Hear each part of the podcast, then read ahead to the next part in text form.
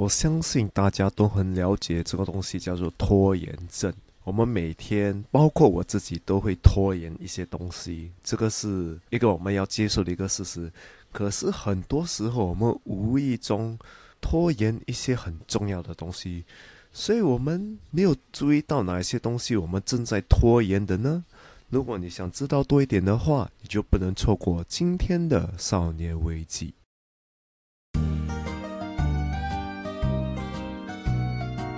欢迎来到少年危机 Quarter Life Cry Chick，我是线，我是 Alan，在这里我们一起练习克服日常生活与生命中的焦虑，探索让生命更有价值的日常练习，找到更多的自信，摆脱少年危机，活得更有意义。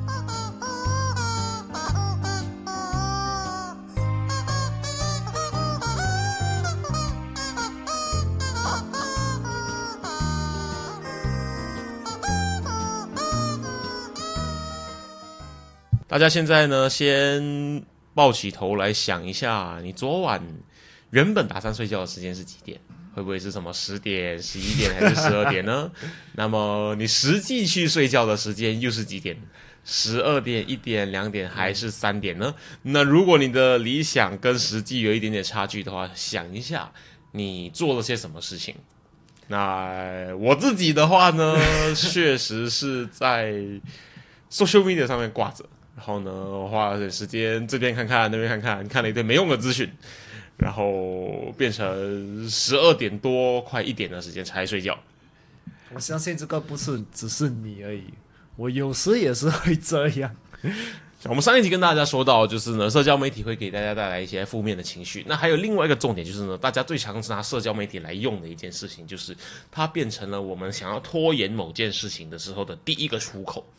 所以今天我就是跟大家分享说，这是我特别提议我们应该好好讨论一下这件事情的主题，因为大家有共鸣的程度真的非常高。所以接下来几集内容呢，我们稍微跟大家好好的来一起来看一看这个拖延症这件事情。嗯，我相信你们都知道你们用什么方法来拖延，所以我们就不讲这些。我们。主要的会讲就是呃，你会拖延什么事情，而且我们要讲克服这些拖延。我想想一想，如果我们再跟大家分享说有哪些东西是你可以拖延的话，大家会说：哎，原来可以这样子拖延啊！那我就不要，我就不要打扫房间了，我来做一个更好玩的事情来拖延我的东西啊！不不不，我们没有鼓励这个事情，所以我们今天帮大家整理出来了。对，像 Allen 所说的，就是我们帮大家整理出来，我们常常会不小心、有意识、无意识的去。拖延不做这几样事情，它是我们当我们需要去面对他们的时候呢，我们就会产生一个想要拖延的心理状态，呃，去避开去面对这件事情。嗯，很多时候我们面避开还是不要面对这件事情，就是因为我们就是有被 overwhelm，就是有太多东西要做，我们不懂要从哪里开始，不然就是没有自信，不然就是我们要寻找完美。这些我们前几集都有讲过，所以我们就不再讲了。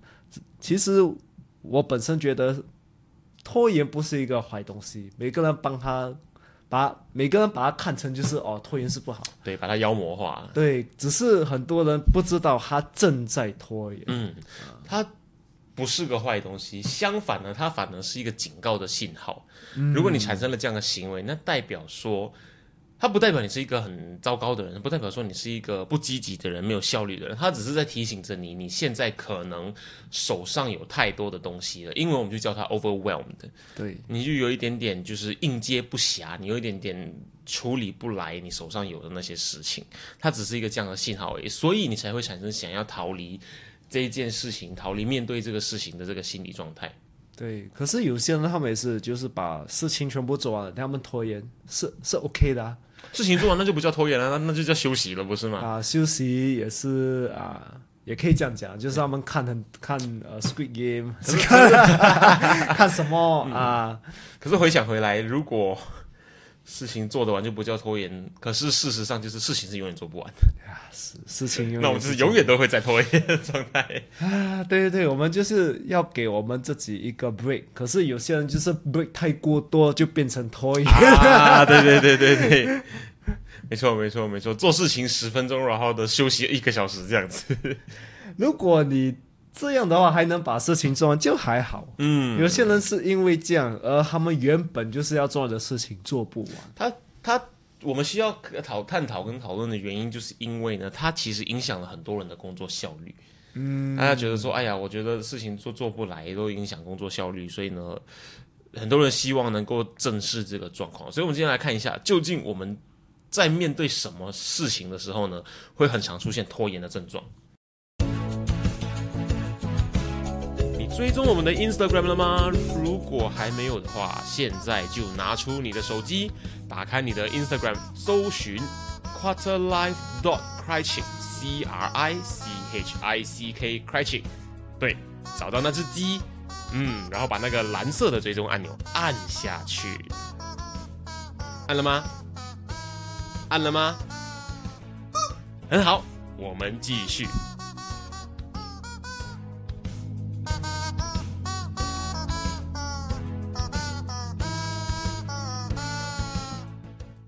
好，那我们来看一下我们日常生活中呢最常见的，我们遇到这件事情的时候呢，我们很可能都会出现拖延的习惯或症状的东西是什么？首先，第一个，第一个就是我们拖延工作内容，因为现在我们在一个新的世界啊，公里也是讲 the new normal，就是我们要在这个疫情的当中就是工作，可是，在疫情当中工作，我们就很难去知道我们应该完完成什么东西，因为我们每天都有很多 distractions，很多人会打给你，会给你简讯，会给你 email，因为工作是做不完嘛。对。再加上你有这些人跟你讲，哎，你你帮我看这个文件，哎，那个你就不知道你应该完成什么，嗯可是不然就是你不知道哪一个东西你应该做先。是，我们就是人家丢给我们什么，我们就就直接做那个先。嗯嗯啊，我们没有去想去管理，我们一整天我们应该开始做哪一个东西先，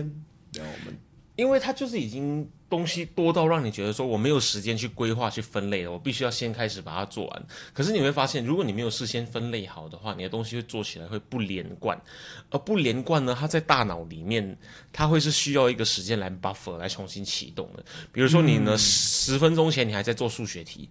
以一个学生的思维去讲的话，十分钟前才在做数学题，可是呢，做完数学题之后，你突然就要转换开始画画，你会发现你画出来的东西都是非常含有逻辑、非常直线条的，而且你的创意能力会非常的低，因为你的大脑还是处于左脑非常活跃的状态，而你要突然转换去开始创意的部分的时候，它一定会宕机，一定会变得很没有效率。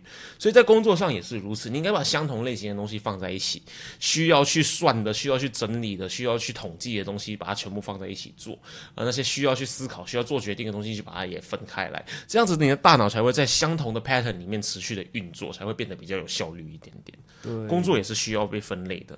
一定要分类，因为一定是有些呃工作的东西比别的东西还重要，不是每个工作的东西都是一样的。嗯，就或者再提一个例子，就是大家可能在工作项目上会拖延的东西，就是他会需要第三方的配合。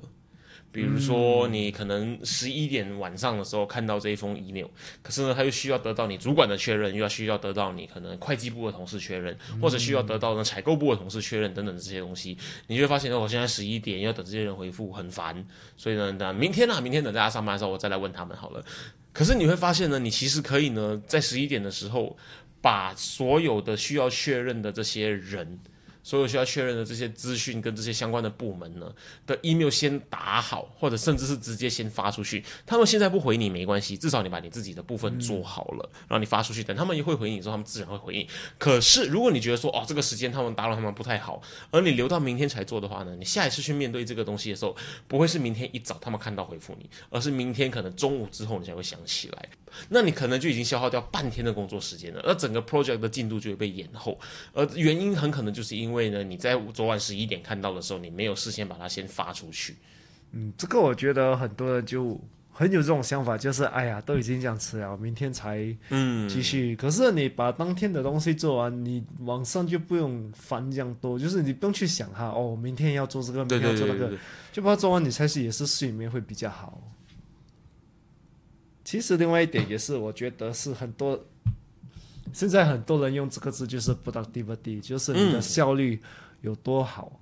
因为我觉得很多人觉得你的效率好，就是你做很多东西。对啊，你一天完成的东西，你就是一个效率很好的人，而不是去专注在重要的东西。嗯，我可以打扫了整间房子，可是我工作都还没有一点进度啊，我还是觉得我很有效率啊，因为我很久没有扫的这么干净了。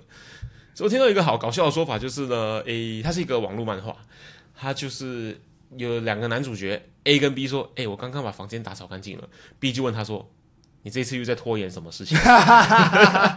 哇，好直接哦，真的，就是你可能今天一整天可能只是呃，你可以觉得你就做呃去看你的简讯，看你的 email，做很多其他东西，可是你没有专注在重要的东西，你也是可以讲我工作效率很高，因为我做很多东西啊。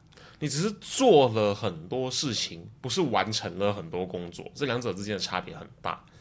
对，而且很多这种工这种就是工作效率做很多东西想法的人，他们很多时候都没有时间。对对，所以他们觉得哦，我很忙，我很忙，我东西很多。对，可是很多时候有工作效率的人，就是比较有时间的人。嗯，啊，我是这样看人啊。如果一个人很忙，就是他是工作效率不好。他分类不好，或者是他的轻重缓急没有事先的调配好。对，所以一个就是会处理自己的时间、会处理这个效益的人，应该是会要有时间的人嗯，没错，啊。呃，就是很简单的一个，就大家常常在讲的，quantity 不代表 quality，你的数量不代表你的品质。你看到有一些人很有空，那是因为呢，他可以很游刃有余的在一定的时间内把东西做完，甚至有时间剩下来让自己休息一下，所以他才会看起来很有空，并不是因为说他不太做事情，而相反的，他可能比那些看起来很忙的人做起事来还更有效率。对，很多时候我觉得很多人就是在这个世界太忙了。你们应该知道，你一天不用做这样多东西，有几个东西是等于一天的工，啊你就是要专注在这些东西。把那些核心的东西做完，剩下的琐碎的事情呢，可能就是花少一点点的时间，把事情的轻重缓急跟哪一个重要，哪一个没那么重要，需要花多少 effort，这几个东西你可以稍微的分类一下，你就会发现，诶，你可以花更少的时间，可是产出更高的效率。嗯，那就是工作上你会知道会让你分心的事情太多。对当你承受不了这些东西的时候，你就开始觉得说，哦，我现在要做这个，哦，我等下又要完成那个东西，哦，我还要打电话给那个谁，哦，我还要发这封 email，你就会觉得承受不了，然后你的头脑就会宕机。嗯，那你头脑宕机的时候呢，你就会不想要做任何你接下来让你烦恼的事情，你就需要一个出口，你需要透透气，你需要放松一下哈，啊，这就是一整个拖延症循环的开始。啊这个东西会发生多长时间，就看你自己的自制能力了。对，我们会下几集我们就会跟你们分享怎样克服这个。今天我们就不要分享太多。这我我想再花多一点点的篇幅来聊，就是所谓的完美主义。很多人会想要在工作上面会有完美主义的这个行为，是什么？就是我希望我的这个 project 等我规划好，我 plan 好了所有的东西，A B C D E F G 到 Z 的每一条细节，我都要写得很清楚。所有可能会发生的 scenario 我要想好，所有最好的状况的结果是什么我都写下来，最坏的状况会发生些什么事情我都要事先预备好。然后到最后的最后三个月过去了，你还没有采取任何的行动。我觉得这个是一个很普遍的，然后就开始告诉大家说，我是一个完美主义的人，这个东西如果不好的话，我不会想要它 launch，我不会想要它开始；它不好的话，我就干脆不想要做；它不符合我想要的，我就不要它做了。可是，一样的讲是非常容易的，大家一定要练习去学会这件事情，就是只有开始了才会变得很厉害。你没有办法等到你很厉害才能才，你没有办法等到你很厉害才去开始，因为。你不开始的话，你是不可能会变成很厉害的。这是一个痴人说梦的一个想法。因此呢，你就会发现，那些说他自己是完美主义的人，他很可能都是在逃避失败，逃避他的东西不如预期这件事情。嗯，所以你会发现说，你不是担心你的表现不好，你会觉得哦，完美主义，我表现不好，我就不要去做，这样我就会一直有一个 perfect 的一个一个成绩单。可是你有你会发现，你有时候担心的可能不是表现不好，而是你在付出最大的努力、付出你的所有能力之后呢，你并没有办法得到，并没有办法回收你期待中会得到的那个赏识跟 recognition。这个我觉得是一个很好的一点。你害怕你付出的全部，我现在付出全部的东西了，我做出所有的那我付出所有的能力，我把所有我有的东西都端出来了，可是大家就说，哦，OK，还不错，嗯，很好，下次继续。你却得到这样子一个反馈的时候，你的心脏可能承受不起这样子的一个失落感。所以就是干脆我不要把我最好的东西端出来，没有啊，我就是随便做而已啦。所以其实并没有怎么样啦，没有，我就是佛系啊，那就想做的时候就做，不想做的时候就不做。它并不是你真的佛系，它并不是你不想面对，而是呢你不太能够去承受这样的一个事实。所以你干脆就告诉自己说，我并没有表现的最好，我表现的最好的时候呢，我一定会得到更好的一个回馈，我一定会得到的更多大家的 recognition 的认可。那很可能这个心理状态的话，你可能要去练习怎么去克服下来了。我们之后可能可以花点时间去讲讲这样子。心理状态究竟是怎么一回事？不过现在的话呢，我们不要再用内容来拖延今天的内容。好，来，我们再马上进入到我们下一个点，就是呢，第二个，我们可能呢在日常生活上会不小心或者呢是有意识的，可是呢刻意的去拖延的事情。那第二个重点是什么呢？就是拖延照顾自己的健康。其实这个不应该，其实这个人家不。不应该感到惊讶，因为我们知道我们需要吃好一点，要多一点运动。可是我们就是有要早点睡觉啊，要早点睡觉啊。我们就是因为有很多就是坏习惯，我们觉得很难，就是把这个运动放在我们的习惯里面。对，因为讲难听一点，健康的东西你做要花很多时间、很多精力，可是你回报是看不到。短时间内是真的看不到，对，然后你就会觉得说，我工作都累到爆炸，你还叫我运动，你神经病哦！这么累，我才不要嘞！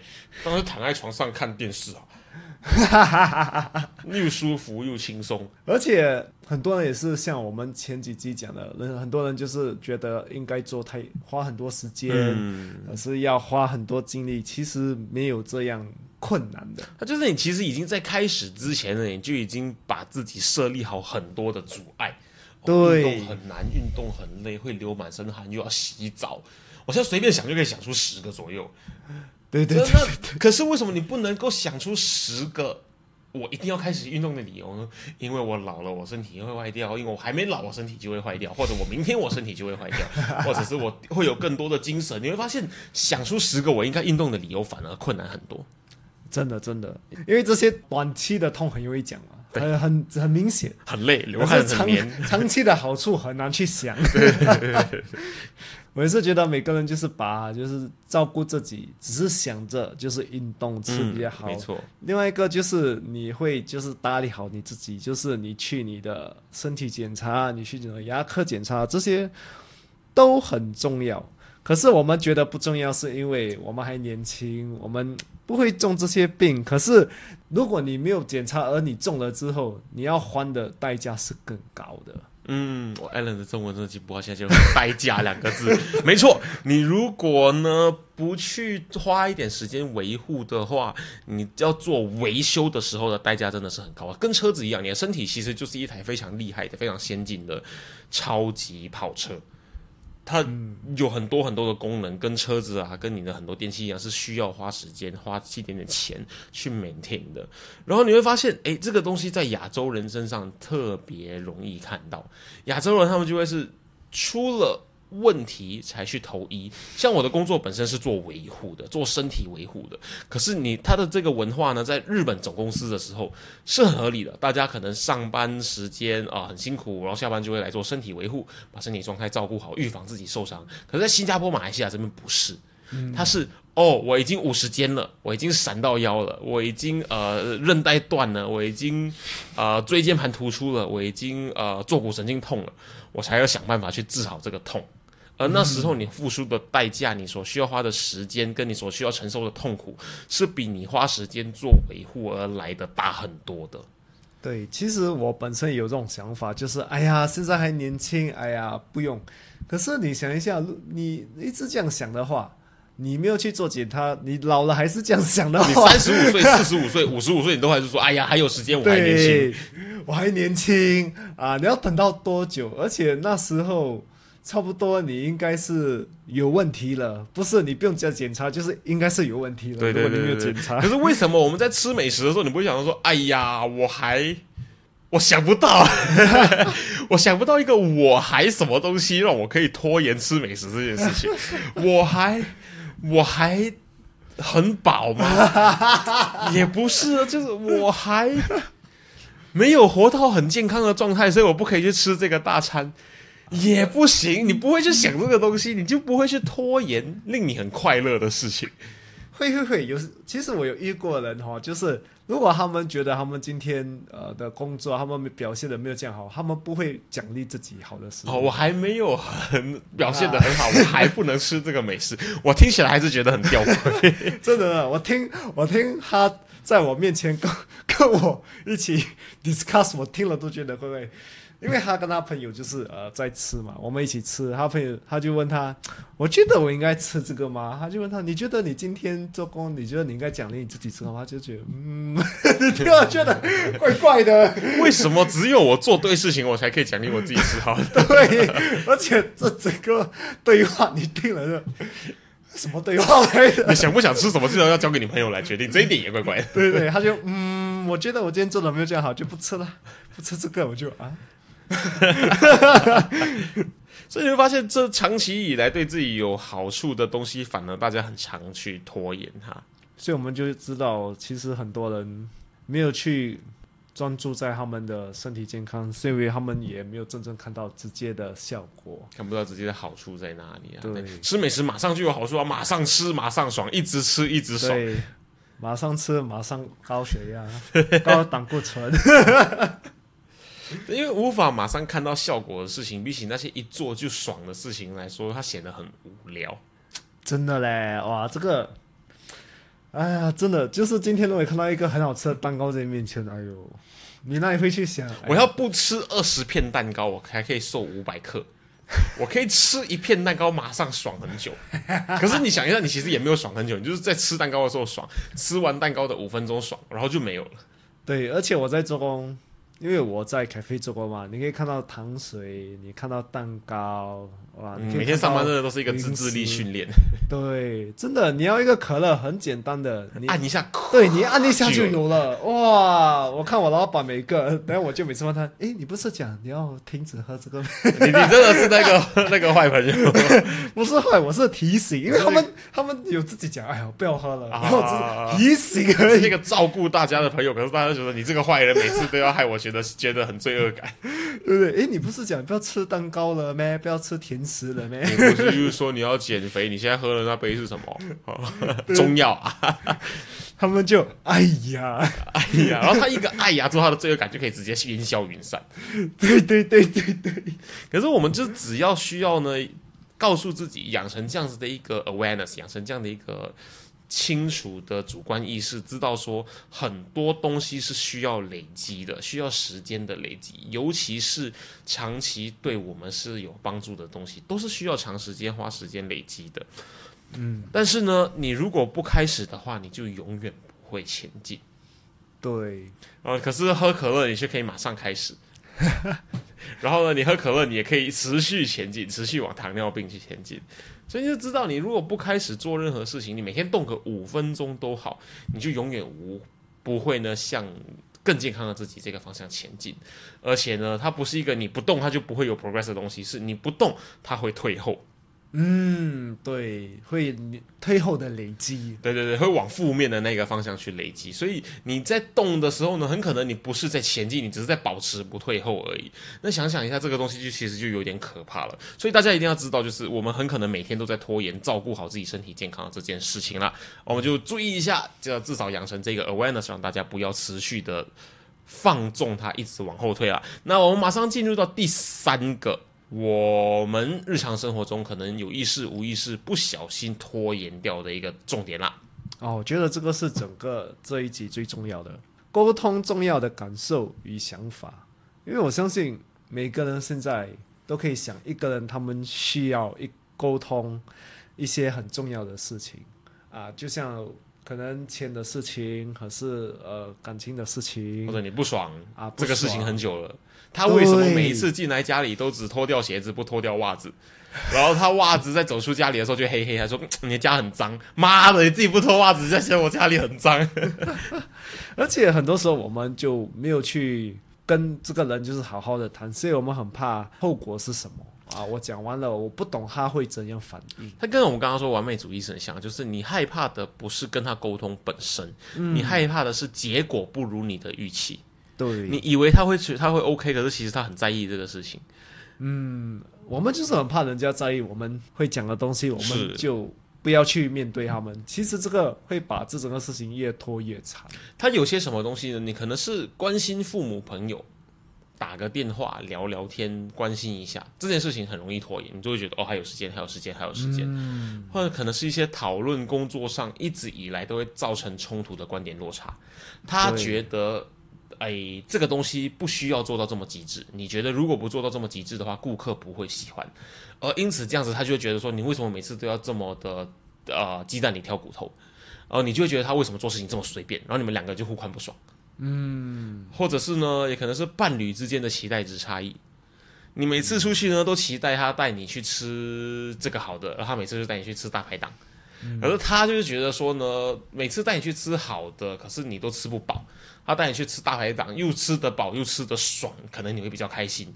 这个观点之间的落差，大家没有照沟通，他一直就会是一个我以为我以为的一个状态。对，而且很多时候这些你就会累积到一天，其中一方就是爆，就是一吵啊，你一吵就吵的很大，对对对对因为你之前不讲，所以这些东西你越早沟通，这你要代付的代价没越来没有比之后大。嗯而且真的吵起来的时候，他就是不只是在吵那个，他就不只是在吵你的事情本身而已，他大部分在吵的其实是你们累积和委屈很久的那个情绪对啊。当你在因为情绪在吵的时候，就不可能有结果了。对，就像每天一个人一直度你度你度你。你没有跟他讲，哎，不要度我哦，还一直度一直，人度到你一天就是受不了。对，你就不是说不要度我，你说你够了没有？一直度，一直度，一直度，一直度，一直度。烦不烦？要不我度你，来，你现在不要动，我度你，我度你，度你，度你，度你，你够了没有？妈！你看两个人在那边度，两个白痴。你看那个情绪差别就很大，因为他如果第一次度你，第二次度你，是跟他说，哎、不要度我，不舒服，我不喜欢。哎、这个情绪是很平静的。可是你想想刚刚的那十秒钟的那一段，这是怎么一回事？真的真的，而且有些很多时候，如果你现在不讲的话，之后你很难讲，甚至你都没有机会讲。你到后面处理的就是情绪，而不是问题本身了。我们很多时候就是不要进入这些话题，是因为我们很怕这些事情跟我们期待的很不一样。嗯，可是你累积的越多，你会发现它造成的影响会越大，或者他是越来越在日常生活当中捆绑住、束缚着你。对，其实你可以感觉的嘞，就是刚开始两边的情绪还 OK，然之后你会觉得就很 tense 对对对对，啊，面对彼此的时候啊，你就有这个感觉，就是不舒服的感觉，就是我已经不爽你了，你已经不爽我了，可是双方还是不要讲对那种，对对对。就为什么？对，就像同事之间，你会看到说，他本来是很 chill 的，他的他就整个人躺在他的椅子上面，很 chill 的在刷他的文件，还是看资料什么的。你一走过去呢，他就突然坐直身体，然后双手抱在胸口前面。他说：“怎么了？”他就把上面成一个很 defensive 的、很很有防御心的一个形态，你就知道这个人跟你肯定不会有太太好的关系了。那可是究竟发生了什么事情，或者是之前发生那一件事情，让你们两个处于这样的关系的？你不去沟通的话，这个事情就不会解决啊。他说累积、累积、累积、累积，问题不会因为放着而得到解决，他会因为放着而越累积越严重。我常常在讲说，这个东西会爆炸吗？这个东西真的会爆炸。真的会爆炸了。你等那一天他被他被刺激到，你就完了，嗯，可能你们两个人同时爆炸，原地爆炸。一定一定。以前我就是有讲过嘛，我朋友就是放丢他的女朋友在 Malaysia，嗯，custom，嗯嗯，啊，就是因为累积的嘛，就是他们就是在感情上没没有沟通，连到了那边就爆，一爆就直接丢他在那边，我就哇哦，所以这个是一个很好的一个 example。对对对对对。啊，如果你们想听故事的话，你们要去回去找那集，我今天就不讲。我我想不起来那一集在哪里了，所以大家可以帮我们找一下它在哪里。对，所以如果是粉丝，你们应该知道。是一样的，我们跟上一点，你会有完美主义，你不想要表现的最好的的的结果，其实跟你背后的那个心理因素其实是非常相似的。我们害怕的不是冲突本身而已，因为冲突之后，你才会知道各自想的是什么，这是一个正面前进的事情。你真正害怕的是结果不如预期。嗯，你以为他只是哎呦很烦嘞这样子而已。可是他不是，他给你的反应就是你够了没有？你每次这样子，我真的讲我跟了你很久了，什么什么什么什么，你一直嘟一直嘟一直嘟一直嘟一直嘟，然后你就被这个东西有一点震撼到哦，你害怕是这种不预期不了的结果。对，可是很多时候你你要他直接给你这种反应，反而好过之后他给你更大的反应。他就跟呃恐怖片一样啊。恐怖片之所以恐怖，是因为你不知道鬼在哪里，你不知道鬼长什么样子，你不知道鬼啊、会对你做些什么事情。可是到最后你弄清楚鬼是什么的时候，你弄清楚这个鬼会做些什么，他的名字是什么时候呢？这个恐怖片突然就变成动作片，就变成你在打鬼。啊，不然有时就变成搞笑片。对对对对对。所以你知道，就是其实这个恐怖片的理论就跟现实生活中是一样的，你不知道这个冲突发生起来会变得多可怕，所以你对这个东西很不安，你真正害怕的是这样子的一个情绪，而不是那个鬼本身。好的，那今天我们再来的重新整理一下呢，你都在日常生活中有意识无意识的不小心或者刻意的拖延些什么东西呢？你会不会？拖延了、你工作上的内容，因为呢你不太多东西太复杂，你不知道该从哪一个开始应付，你 overwhelm 了，所以你会去拖延工作上的内容。再第二个重点呢，你很可能拖延了照顾好自己的身体健康，你都觉得哦我还有时间，工作更重要，我不需要这样子，因为现场眼前大餐太好吃了，我不用吃的太健康啊、我不用去运动，因为运动很累，我上班都已经这么累了，我不值得再让自己这么累，或者呢你可能拖延了。需要沟通的重要的感受，或者需要沟通的重要的想法，你觉得呢？啊，就这样子，你以为他会这样子，他以为你会这样子，然后最后呢，就累积累积到爆炸。这些东西很可能都会是我们在日常生活中不小心拖延到的一些状况啦。那如果你呢也 guilty of doing this，你可能呢也不小心，或者是呢刻意的在拖延这些事情的话，那接下来几集。我们就跟大家一起来练习。如果我有这些拖延的症状的话，我可以做些什么事情让我变得更有效率一些？那如果呢，你也是拖延症的一个受害者的话，你也想要去正视这件事情，看看能不能练习改善这个状况的话呢，你就不会想要错过我们接下来准备的几组内容了。少年危机今天跟大家分享到这边，我是线，我是 Allen，我们下期见。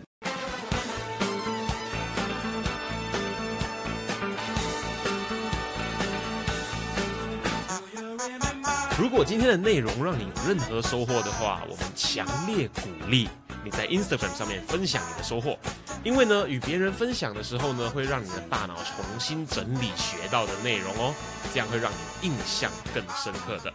分享的时候记得带我们 at quarterlife dot q u a t i c 让我们看到哦。当然，如果你害羞的话，也可以 PM 我们。有任何疑问或是有任何想要探讨的主题，都欢迎你与我们联系。可以在 Instagram quarterlife dot crychick 联系我们，或者是呢 email 到 quarterlife crychick 没有 dot at gmail dot com quarterlife c r i c h i c k crychick at gmail dot com。